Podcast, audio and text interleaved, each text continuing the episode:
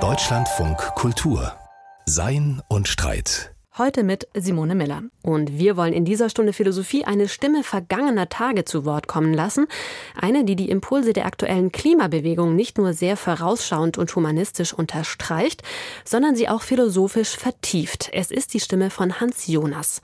Hans Jonas wurde einer größeren Öffentlichkeit in den 80er Jahren bekannt, denn neben seinen Schriften zur Religions-, Technik- und Sozialphilosophie war er auch ein ganz wichtiger Vordenker der Umwelt- und Klimaethik. Und dafür steht vor allem sein Spätwerk Das Prinzip Verantwortung.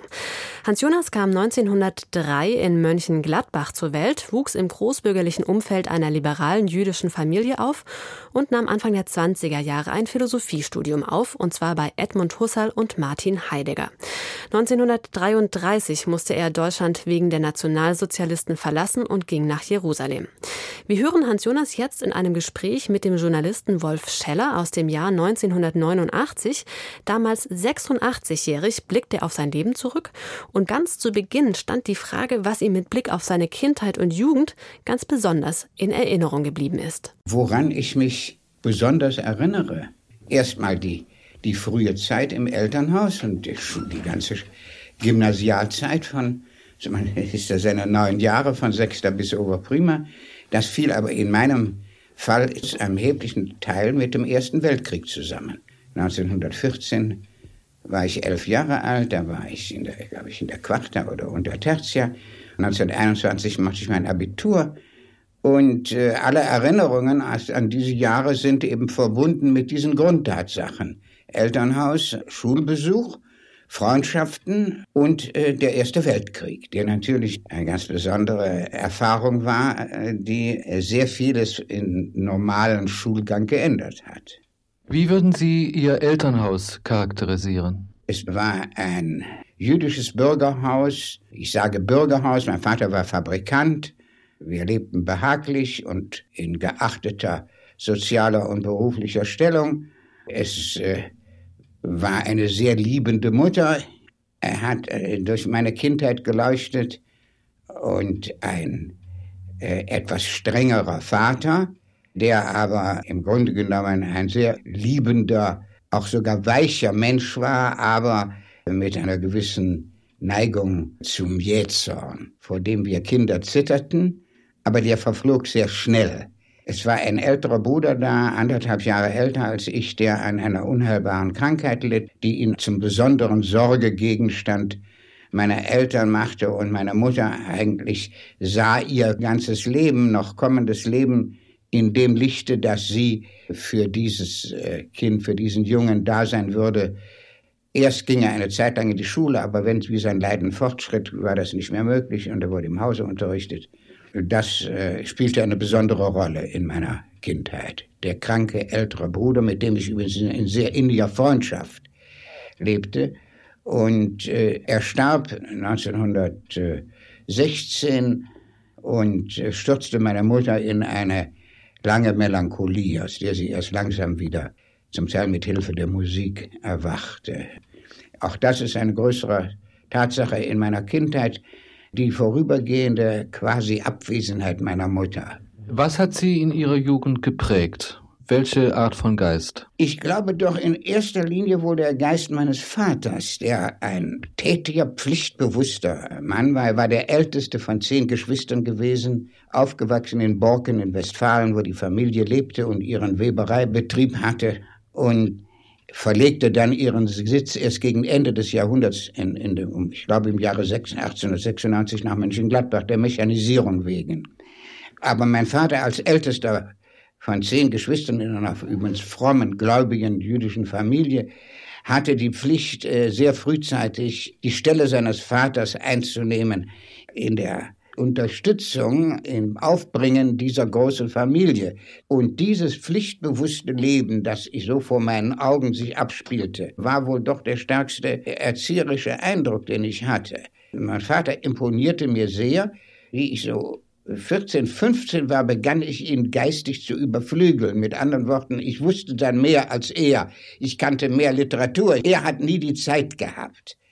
Täglich ging er in die Fabrik. Er war ein kleiner, kurzbeiniger Mann mit, mit, mit energischen Schritten ging, mit seinem Spazierstock, jeden Mittag nach Hause kam, eine halbe Stunde sich hinlegte und dann wieder zurück in die Fabrik, übrigens fast immer zu Fuß oder mit der elektrischen, das kam erst sehr spät, äh, schafften wir uns ein Auto an in den letzten Jahren vor den 30, also bevor alles zu Ende ging. Mein Bild der Weiblichkeit ist vollkommen von meiner Mutter geprägt worden, die eine ganz, ganz andere Natur als mein Vater war. Sie litt sehr an den Ungerechtigkeiten der Welt. Sie fühlte mit, mit fremdem Unglück, mit Elend, mit Armut, versuchte unaufhörlich zu helfen. Sie war äh, eine besonders gefühlsmäßig zarte und liebende Person. Sie selber hatte nicht zu leiden, das heißt, sie hatte natürlich das große Unglück mit ihrem ältesten Sohn. Aber im Übrigen, ihr Leben war ja ein sehr geschütztes Leben in der guten Bürgerklasse der damaligen Zeit. Sie litt eben doch irgendwie, ja, sicher daran, dass es Unglück und Ungerechtigkeit in der Welt gibt. Haben Sie als Kind, als Jugendlicher Ungerechtigkeiten erfahren, die aus antisemitischem Denken kamen, vor 1933? Ja, gelegentlich natürlich, aber nicht von sehr ernsthafter Natur.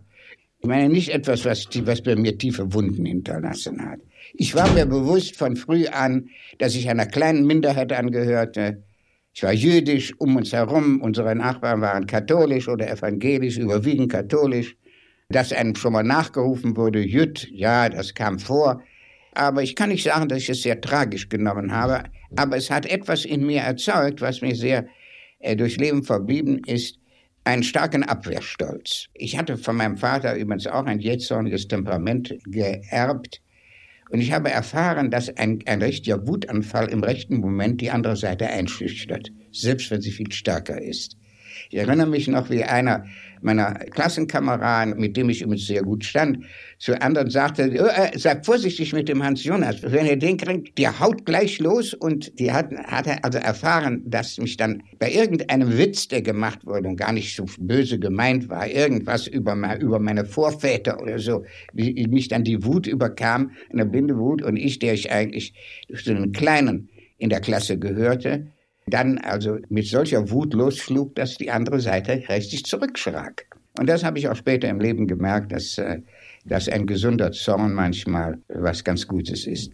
Aber im Ganzen war das Zusammenleben gar nicht übel. Ich war der einzige Jude in der Klasse, meistens, und stand recht gut mit einer Anzahl Klassenkameraden und hatte sogar richtige Freundschaften. Sie haben Philosophie studiert. Wie kam es zu dieser Wahl? In den späteren Schuljahren wurde ich mehr und mehr interessiert an philosophischen Fragen und las auf eigene Faust philosophische Bücher. Es ergab sich da so eine zufällige Auswahl. Also bei uns im Hause stand eine Ausgabe von Schopenhauer, in der las ich etwas und ich las etwas von Kant. Außerdem las ich Martin Buber. Wir lernten im griechischen Unterricht von Plato. Aber mein eigenes Denken wurde eben sehr intensiv in den Jahren nach der Pubertät und das löste sich dann vom Interesse an den Kriegsereignissen, ich spreche vom Ersten Weltkrieg, löste sich von denen allmählich ab und auf die Fragen von Gott und der Welt und die berühmten Fragen, was ist der Sinn der Welt, des Lebens, was ist das höchste Gut.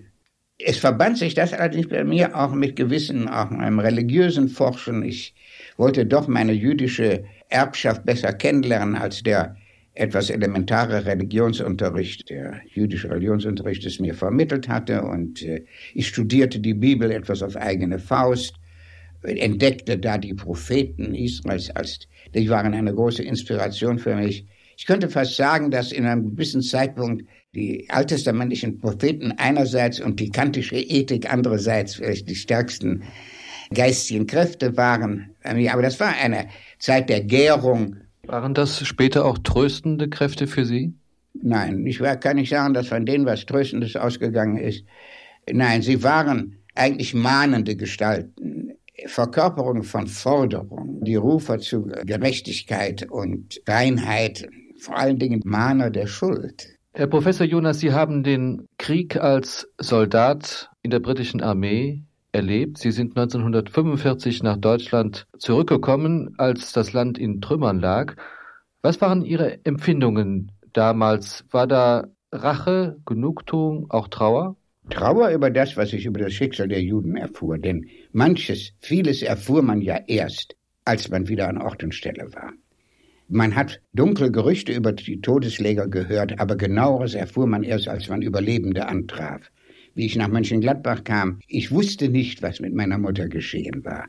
Nur, dass sie deportiert worden war in den Osten und ins Ghetto von Lietzmannstadt, was damals der deutsche Name für Lodge war. Durchs Rote Kreuz äh, bekam ich noch einmal Nachricht darüber, dass sie dort war, während des Krieges. Und dann nichts mehr. Und ich hatte immer noch die schwache Hoffnung, vielleicht treffe ich sie wieder, wenn es alles vorbei ist. Ich kam nach Gladbach, ich dort gab es ein jüdisches Gemeindezentrum, ein temporäres, provisorisches, in dem so Flüchtlinge sich wieder einfanden und wo man Auskünfte bekommen konnte. Und ich ging dahin, traf da eine Frau in mittleren Jahren mit ihrer jungen Tochter, die vielleicht erst 18 Jahre alt war, die waren heil zurückgekommen. Die hatten, waren auch in Lodge gewesen im Ghetto. Das erzählte man mir und ich wandte mich an sie und nannte ihr meinen Namen und da brach sie in Tränen aus und sie hatte meine Mutter gekannt in Deutschland, sagte, sie ist 1942 nach Auschwitz weiter verschickt worden. Gegenüber den Deutschen empfand ich Zorn. Und zwar seien nicht Nazis, die Deutschen, denn dass das deutsche Volk im Wesentlichen hinter Hitler stand und diesen ganzen Sache mehr oder weniger mitgemacht hat, war unverkennbar. Darüber konnte man sich gar keinem Zweifel hingeben. Äh, natürlich, die zertrümmerten Städte sah ich mit einem Gefühl halb befriedigter Rache an. Das war eine, schien mir eine gerechte, aber nicht einmal hinlängliche Strafe zu sein für das absolut Ungeheuerliche, das hier geschehen war. Aber gleichzeitig auch wusste ich, dass ja nicht jeder Deutsche wirklich innerlich mitgemacht hat und manche auch äußerlich nicht. Da gab es dann das Wiedersehen mit solchen, deren ich sicher sein konnte. Aber man musste sich das aussuchen. Und dann hörte ich mit großer Trauer zum Beispiel, dass ein gewisser Freund von mir, ein Maler in Mönchengladbach, an dessen Gesinnung nie zu zweifeln gewesen war, noch ganz zu Ende des Krieges umgekommen ist. Ein Maler namens Bayerlein, dessen Briefe an seine Frau später veröffentlicht wurden, aus jenen Jahren, die ein großes Denkmal sind, für die Tatsache, dass es eine innere Opposition gab, aber eine untätige. Und da empfand ich zum Beispiel Trauer, dass ich den nicht mehr am Leben antraf. Aber im Ganzen war meine Stimmung doch damals so, dass es vor Nummern einen Abgrund gibt, einen Graben zwischen Juden und Deutschen, der nie wieder zu überbrücken ist. Das war zunächst mal mein Gefühl. Darin täuscht man sich natürlich auch. Die Zeit tut vieles und äh, außerdem man lernt sehr viel mehr kennen, man trifft Menschen, mit denen man wieder befreundet wird. Im Laufe der Jahre hat sich dieser Abgrund doch mehr und mehr verengt und überbrückt, in vielen Fällen. Was geblieben ist, ist, dass ich nie wieder auf die Dauer nach Deutschland zurückkehren wollte. Ich habe Berufungen bekommen an deutsche Universitäten. Ich habe mich niemals entschließen können, wieder meinen Wohnsitz nach Deutschland zu leben und unter Deutschen permanent zu leben. Ihre akademischen Lehrer waren neben Husserl Heidegger und Bultmann. Was verbindet sich heute für Sie mit beiden Persönlichkeiten? Wo sehen Sie die wesentlichen Unterschiede? War es für Sie eine Enttäuschung, als Sie von der Freiburger Rektoratsrede Heideggers gehört haben? Eine grausame Enttäuschung, bittere Enttäuschung. Und zwar eine Enttäuschung, die nicht nur sich auf die Person bezog, sondern auf die Kraft der Philosophie, Menschen vor so etwas zu bewahren. Dass die Philosophie nicht die Kraft hatte, Heidegger zu schützen vor diesem Irrweg, ich empfand es damals fast wie ein Fiasko der Philosophie, eine welthistorische Blamage oder, oder Bankrott der Philosophie. Das durfte nicht sein. Alles Mitläufertum, alles Umfallen damals, alle Gleichschalterei, überall konnte man teils Dummheit, Verblendung, Schwäche, Feigheit, was nicht alles anführen. Aber dass der bedeutendste, originalste philosophische Denker meiner Zeit da mitmacht, das war ein ungeheurer Schlag für mich sagt der große Philosoph und Ethiker Hans Jonas über seinen Doktorvater Martin Heidegger, der sich in den 30er Jahren offen zum Nationalsozialismus bekannt hatte. Auszüge waren das aus einem Gespräch mit dem Literaturredakteur Wolf Scheller von 1989. Wir haben schon gehört, Hans Jonas flieht seine philosophische Promotion im Gepäck, 30-jährig als deutscher Jude vor den Nationalsozialisten, geht über London nach Palästina und schließt sich dann im Kampf gegen Deutschland der britischen Armee an. Nach Ende des Zweiten Weltkriegs kehrt er an die Universität zurück, forscht und lehrt zunächst in Jerusalem, bevor er dann nach ein paar Zwischenstationen 1955 in New York an der berühmten New School for Social Research eine Professur übernimmt und bis zu seiner Emeritierung Mitte der 70er Jahre dort bleibt. In den 80er Jahren wird er einem breiteren Publikum auch in Deutschland bekannt mit seinem Werk Das Prinzip Verantwortung. Und genau um dieses wird es auch jetzt gehen. Wir hören Auszüge aus einem Gespräch mit dem Redakteur Ingo Hermann aus dem Jahr 1980. Und ganz zu Beginn schildert Hans Jonas, warum er sich nach dem Zweiten Weltkrieg überhaupt der Ethik und insbesondere der Umweltethik zuwendet. Ich kam eigentlich in einer durchaus optimistischen Einstellung aus dem Krieg zurück. Äh, mit der Vorstellung, dass äh, dass nun das Entsetzliche hinter uns liegt und die Menschheit auch auf eine gewisse Zeit kuriert ist von der Art Torheit und äh, Irrsinn, äh, die sich da ausgetobt hatten und dass jetzt man äh, sich den konstruktiven Aufgaben zuwenden kann. Während ich natürlich wie kein einziger Zeitgenosse natürlich nicht, nicht unempfindlich geblieben bin gegen die entsetzliche Gefahr einer plötzlichen Massenvernichtung, dadurch, dass die paar Knöpfe gedrückt werden, die vielleicht entweder in Moskau oder in Washington oder gleichzeitig und eventuell sogar versehentlich zu einer globalen Zerstörung führen könnten, so bin ich dadurch immerhin der Ansicht, dass das Erschrecken über eine solche Aussicht, die Angst davor, doch die Menschen, die Machthaber auch sehr zögern lassen wird. Es besteht ja kein Zwang, die Atomwaffe zu benutzen. Und da ist sogar denkbar eine internationale Vereinbarung, dass man sie alle vernichtet, auf dem Meeresgrund versenkt, in gegenseitiger Abmachung. Kurz gesagt, während ich hier sehe, dass äh, mindestens die Chance da ist, dass es nicht zum Schlimmen kommt, so gibt es doch eine ganz andere Uhr, die da tickt. Und das ist die Uhr, die tickt, diese Zeitbombe, die tickt, während wir einfach so leben, wie wir es tun als, als Mitglieder der westlichen vorgeschrittenen technischen Zivilisation.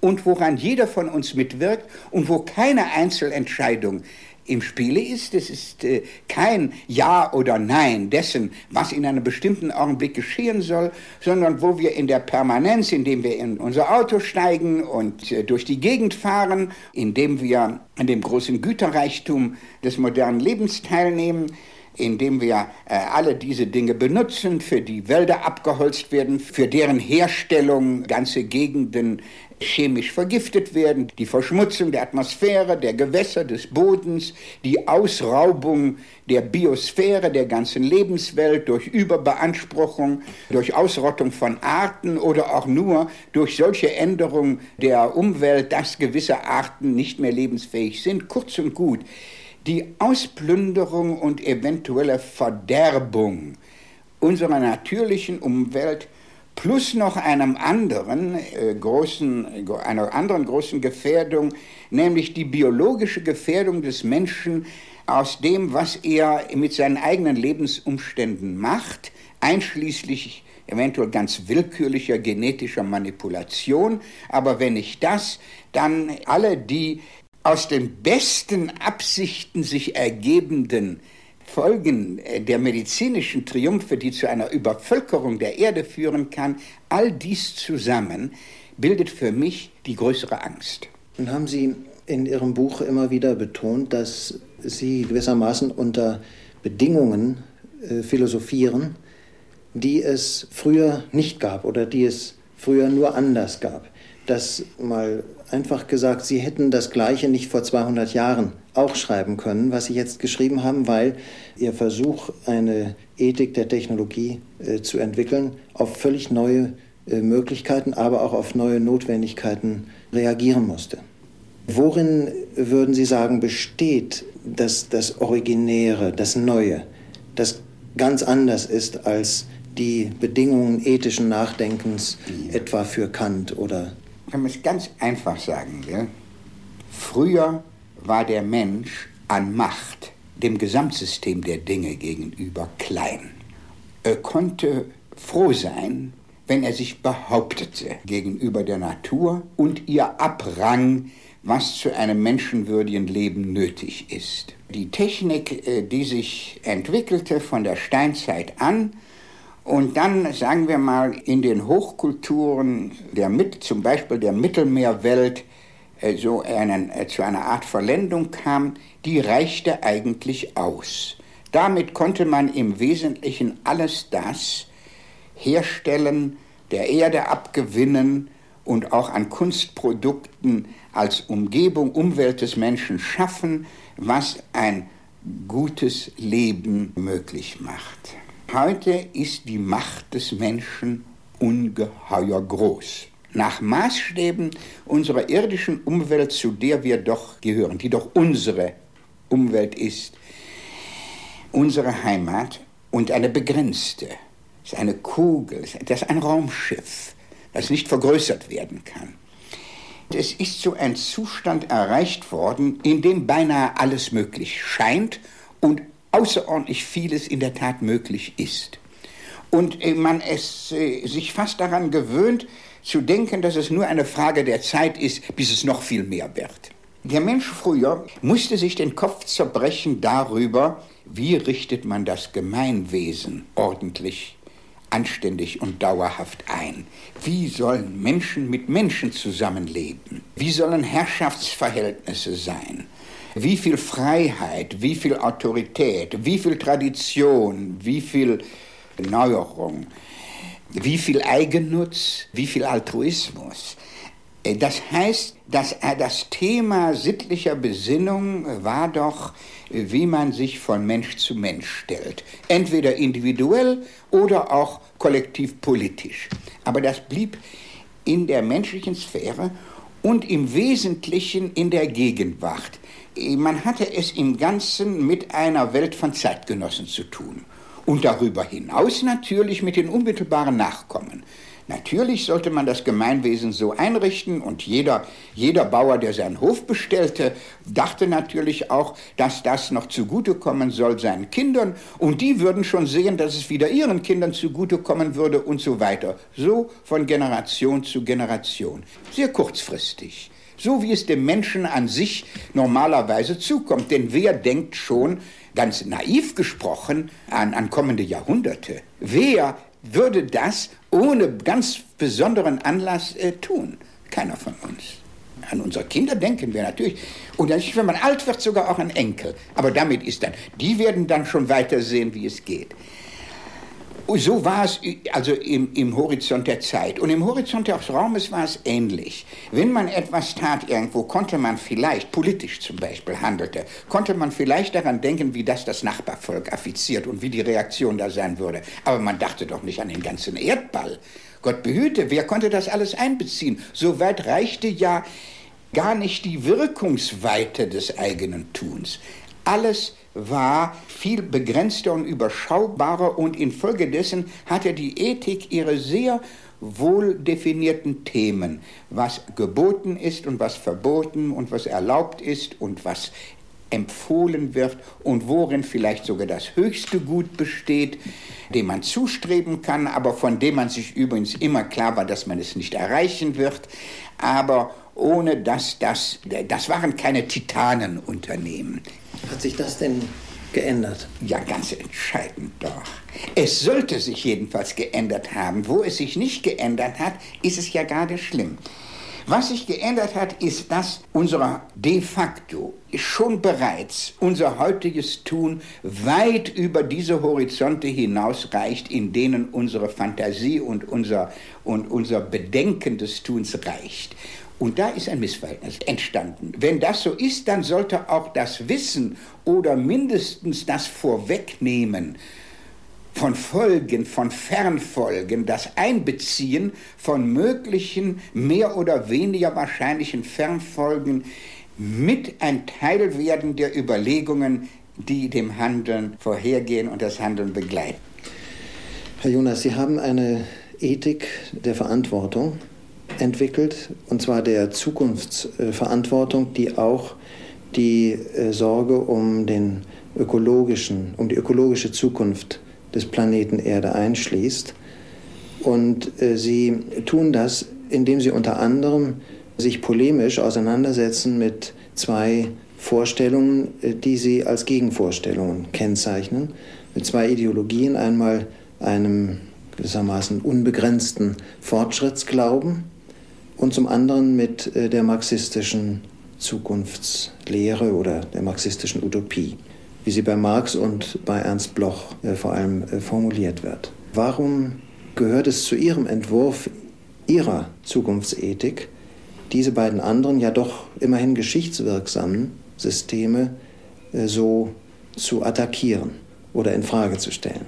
Man äh, kann sagen, dass äh, kaum ein anderer Glaube so erfolgreich sich erwiesen hat, das heißt sich so bewahrheitet hat, wie der Glaube an Fortschritt, mindestens so weit Fortschritt bedeutet, die äh, steigende Beherrschung der Natur und die Verbesserung von Lebensumständen und äh, die Bereicherung des Menschen mit äußeren Gütern. Da ist der Fortschritt eine unzweifelhafte Tatsache.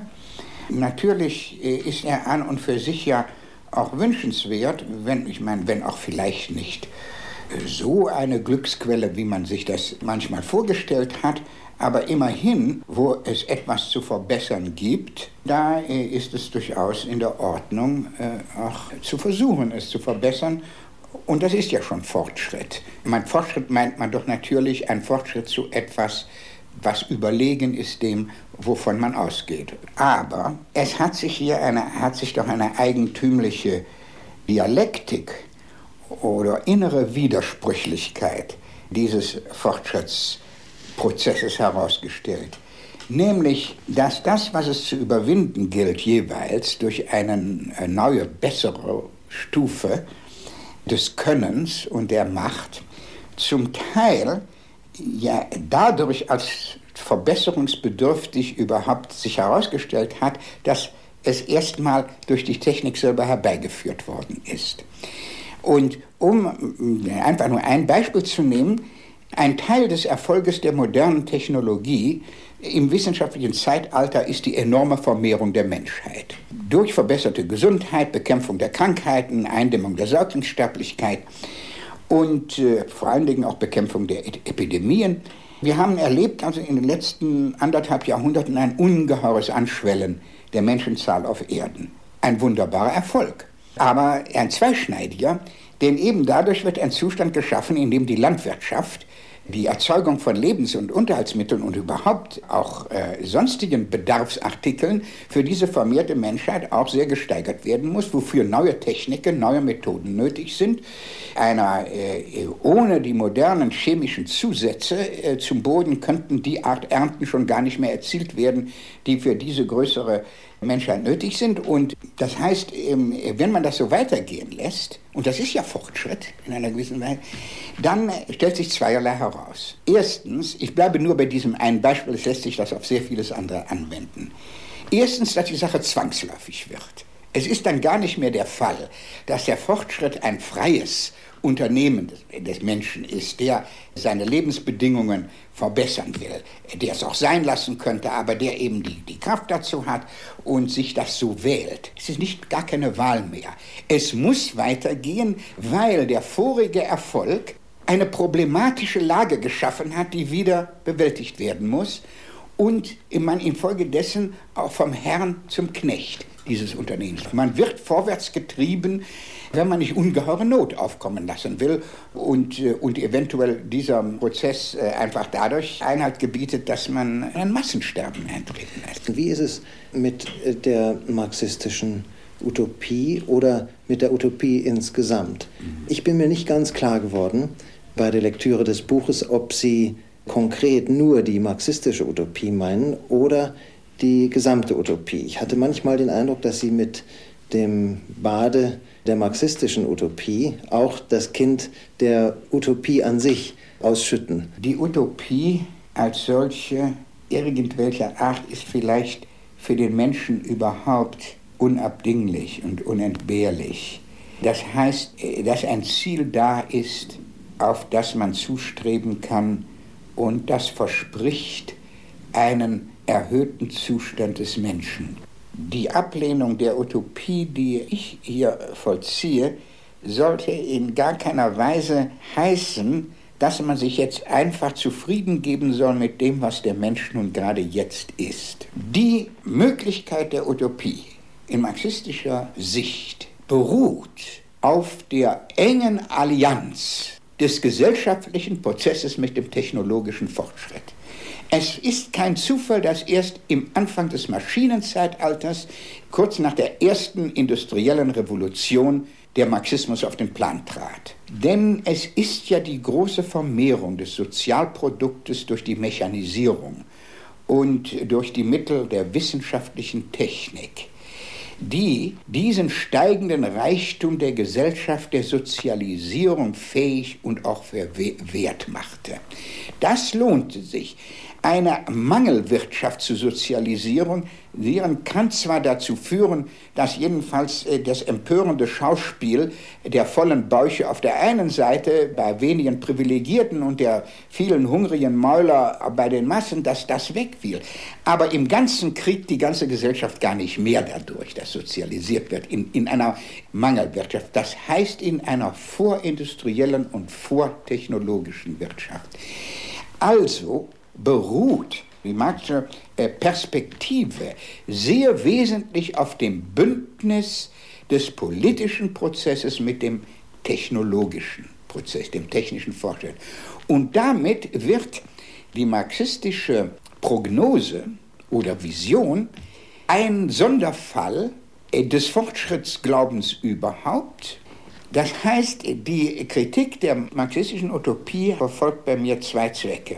Einmal vor dem unbestreitbaren Zauber dieser Utopie, den sie besonders für die entbehrenden Massen hat, vor diesem Zauber zu warnen oder ihn jedenfalls ihn daran zu verhindern, in unverantwortliche, das heißt also gefährliche und im Letzt vielleicht sogar katastrophale Entwicklungen hineinzutreiben. Es ist gerade der Idealismus in der Marxischen Utopie und dass sie wirklich den Verdammten dieser Erde einen großen Erlösungstraum vorsetzt, was so, ihn so gefährlich macht. Denn kein Gutgesinnter kann sich doch widersetzen der Forderung, dass die Gedrückten und Entbehrenden dieser Erde zu ihrem Recht kommen. Infolgedessen ist hier das Noble an der Marxischen Utopie, dadurch eine Gefahr, dass es die besten Geister vielleicht vergessen lässt,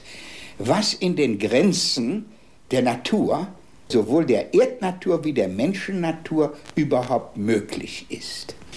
Was man ihnen aber nicht absprechen darf, obwohl sie sich eventuell selber abgesprochen hätten, ist der ganz persönliche und spontane Idealismus oder die, das Mitleid, das Mitgefühl mit, den elenden, mit dem elenden Zustand des Proletariats. Soweit es sich um Behebung von Not handelt, gibt es nur Einstimmigkeit. Soweit es sich aber um die Herbeiführung eines Endzustandes, in dem der vollendete Mensch dasteht, der endlich zu sich selbst gekommene, zur Fülle seines, seines Daseins entbundene Mensch nun da sein soll, da muss man doch fragen, gibt es denn eine Erfüllung des Menschseins in einer Form? Und wenn, besteht sie dann in einer Gesellschaft der Muße, einer Gesellschaft, die die vollständige Macht über die Natur gewonnen hat und sie auch ausübt? Und hier beginnt das Fragezeichen. Liegt nicht ein Fehler im Menschenbild vor, zu glauben, dass es einen endgültigen, überlegenen Zustand des Menschen gibt oder dass der Mensch gut sein kann im Ganzen und gut leben ohne die Beimischung auch der Problematik des menschlichen Daseins, die tief verwurzelt ist in den Grenzen der Natur. In welchem Sinn haben Sie denn die politische Utopie als äh, verantwortungslos bezeichnet? Ja, nur in einer bestimmten Situation, nämlich derjenigen, in die sich die Menschheit nun durch ihren ganz außerordentlichen Erfolg gebracht hat und wo wir in eine Gefahrenzone eingetreten sind, wo nun die Machtmittel des Menschen die Sache als machbar erscheinen lassen, wo zum ersten Mal aus einem utopischen Traume eventuell ein Aktionsprogramm wird, die Machtmittel dazu sein scheinen, das zu verwirklichen, da wird das utopische Denken als politisches Programm verantwortungslos, wenn es verbunden ist mit dem Ideal der universalen Muße und Fülle. Nicht, wenn es das ein Programm ist universaler Gerechtigkeit und menschenwürdiger Bedingungen, die Gefährlichkeit und infolgedessen Unverantwortlichkeit einer politisch-ökonomisch-gesellschaftlichen Utopie universaler Fülle und Muße in einem Augenblick, wo das eben nicht mehr nur ein müßiger Traum ist, sondern wo die Mittel der Technik die Möglichkeit bieten, das in Szene zu setzen, da wird es unverantwortlich. In dem Moment also, wo man eigentlich, wo es Zeit wird, innezuhalten und sich bescheidenere Ziele zu setzen. Die Idee des Fortschritts wird zu einer gefährlichen Ideologie, wenn damit ein politisches und wirtschaftliches Programm verbunden ist, das Reichtum für alle verspricht, obwohl es uns heute angesichts der nahezu ausgereizten ökologischen Grenzen darum gehen müsste, innezuhalten und eine andere Idee, eine genügsamere Idee von Fortschritt zu entwickeln. Das sagt Hans Jonas in einem Gespräch mit dem Journalisten Ingo Hermann aus dem Jahr 1980. Passend zu Hans Jonas Prinzip Verantwortung erreicht uns jetzt eine philosophische Flaschenpost, darin eine Sentenz des französischen Schriftstellers und Philosophen Albert Camus. Und der blickt in die Zukunft, beziehungsweise packt die Zukunft bereits in der Gegenwart am Schopf, wie wir gleich hören werden.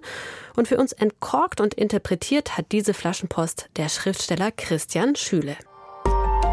Die philosophische Flaschenpost. Die wahre Großzügigkeit gegenüber der Zukunft besteht darin, alles der Gegenwart zu geben. Von wem stammt das Zitat? Das Zitat stammt von Albert Camus, großer Denker, großer Literat, Franco-Algerier, geboren 1913 an der algerischen Küste, immer zeitlebens der Gegenspieler von Sartre gewesen. Ein Mensch, dessen Vorbilder äh, Nietzsche waren und Kierkegaard, eher Lebensphilosophen, also kein Existenzialist, sondern ein existenzieller Denker, der im Grunde genommen sein gesamtes Leben lang sich mit einer Frage beschäftigt hat, nämlich mit dem Tod und dem Mord und ob der Mord legitim ist, sowohl der Selbstmord als auch der gewaltsame Mord von anderen. Wie war es gemeint? Dieses Zitat stammt aus dem philosophischen Hauptwerk von Camus, 1951 erschienen, Der Mensch in der Revolte, ein wunderbares Buch, in dem er untersucht hat den Unterschied zwischen Revolte, Rebellion und Revolution. Und aus der Erfahrung der Totalitarismen des 20. Jahrhunderts, sowohl des Nationalsozialismus als auch des sehr gewalttätigen Kommunismus unter Stalin, zieht er im Grunde genommen seine Denkfigur der Revolte. Und die Revolte heißt, als einzige Gewissheit, die dem Menschen bleibt, ist ein geradezu tägliches Aufbegehren gegen den Nihilismus der Zeit. Nihilismus ist für Camus im Grunde genommen die Verneinung des Lebens durch Ideologien, durch Mythen und vor allem auch durch Mächte, die durch nichts gerechtfertigt sind als durch Gewalt. Camus hat alle Philosophen verachtet, die abstrakte Denksysteme aufgebaut haben. Der hat gesagt, wir leben im Hier und Jetzt. Also hat er eine gewisse Skepsis und einen gewissen Vorbehalt gegen alles, was in der Zukunft spielt. Insofern ist seine gesamte philosophische Ausrichtung auf die Gegenwart gerichtet. Also ist es sozusagen das Geschenk an die Zukunft, wenn es sie denn gibt, dass man in der Gegenwart versucht, immer wieder die Idee der Freiheit zu leben und sich jeder Mensch im Grunde selbst befreit, und zwar jede Minute aufs Neue, in Solidarität mit allen anderen Menschen, gegen Ideologien, gegen Mythen, gegen das Heilige, das er genauso verachtet wie das Absolute. Deswegen ist dieses Zitat die wahre Großzügigkeit Möglichkeit gegenüber der Zukunft besteht darin, alles in der Gegenwart zu geben. Im Grunde genommen immer wieder in die Revolte zu gehen und in die Idee der Freiheit zu gehen und dafür die Voraussetzung zu schaffen für den morgigen Tag, also wenn man so will, die Zukunft. Was sagt es uns heute? Nehmen wir mal den Kampf gegen den Klimawandel her als ein Beispiel für die Revolte. Dann könnte man sagen, natürlich ist es der Versuch, aufzubegehren in der Gegenwart, um für die Zukunft bessere Lebensbedingungen zu schaffen, um den Menschen auch in Zukunft sich selber befreien zu lassen. Durch den Klimawandel gibt es Hungerkatastrophen, gibt es Dürren, verschwinden irgendwann die Inseln, werden die Lebensgrundlagen von Menschen tatsächlich auch geraubt und vernichtet. Wenn jetzt andere das erkannt haben für sich und dagegen anfangen aufzubegehren, und zwar täglich, indem sie anfangen, das Klima zu retten, in Demonstrationen, Indem sie anfangen, ihr Verhalten umzustellen, kein Plastik mehr zu benutzen, weniger Fleisch zu essen, dann ist es ja in gewisser Weise eine geistige Revolte, ein geistiges Aufbegehren gegen die Macht des Klimawandels, bedingt durch, sagen wir mal, eine ökonomische Herrschaftsform. Das heißt, Fridays for Future wären im Grunde genommen, könnte man sagen, die Menschen in der Revolte. Also insofern wäre Camus auch sozusagen der geistige Pate der Klimawandeldemonstrationen. Die philosophische Flaschenpost. Deutschlandfunk Kultur. Sein und Streit. Die wahre Großzügigkeit gegenüber der Zukunft besteht darin, alles der Gegenwart zu geben. Albert Camus als geistiger Pate der Klimaschutzbewegung. Und damit geht diese Ausgabe von Sein und Streit zu Ende. Vielen Dank fürs Interesse und bis zum nächsten Mal, sagt Simone Miller.